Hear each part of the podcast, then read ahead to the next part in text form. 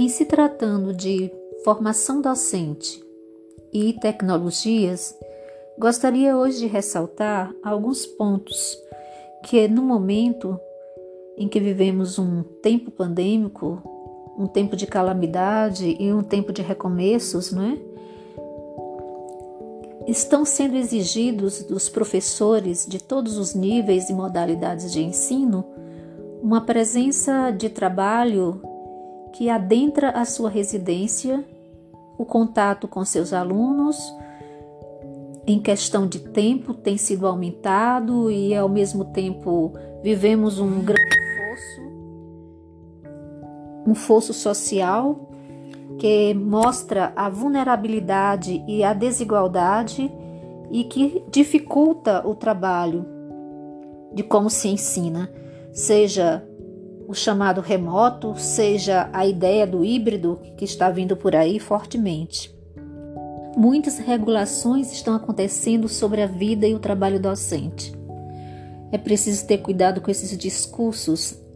A essência do trabalho pedagógico, ela não pode ser substituída pelas plataformas, mas entendemos que neste tempo é preciso aprender cada vez mais a conviver com as plataformas, com os links, com as interfaces tecnológicas para sua aplicação didática no ensino.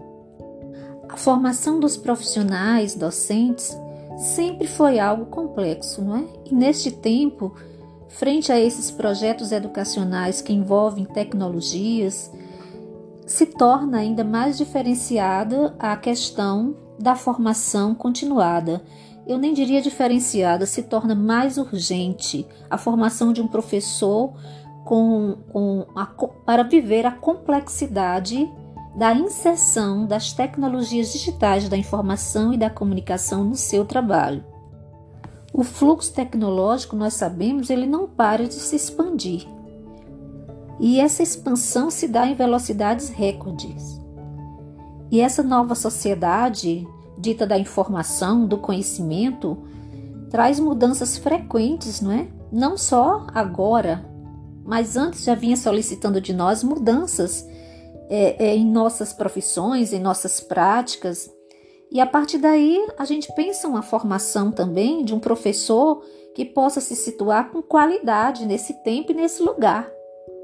Eu penso que a mudança que se deseja na educação inclusive a partir agora desse, dessa, dessa questão do ensino remoto, a partir do ensino híbrido, não se trata apenas de apropriação de, de novas lógicas centradas na tecnologia. Ela se dá num plano também de aquisição e da compreensão das possibilidades desses novos meios. As mudanças são profundas e elas englobam é, hábitos, posicionamentos, tratamentos diferenciados da informação e novos papéis para os professores e estudantes. O foco se desloca para a interação, para a comunicação, para a aprendizagem colaborativa.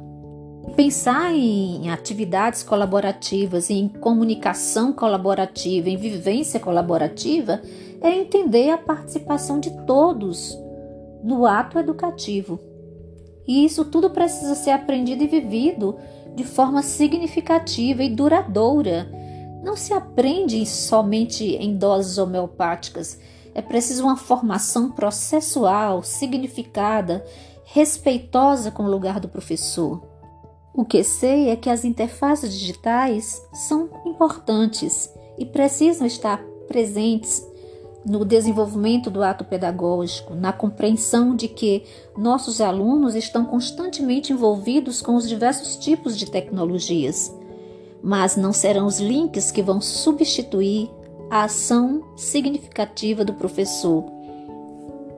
Poderemos sim realizar muitas práticas inovadoras a partir do momento também que estivermos vivendo um compartilhamento, um tempo compartilhado, um tempo em que as ações compartilhadas de sobremaneira terão significado, porque só juntos poderemos aprender e reaprender, principalmente nesse tempo que exige de nós novas posturas resiliência e avanços para a escola, porque acredito na escola, acredito na, no compartilhamento, não somente da informação, mas da construção do conhecimento.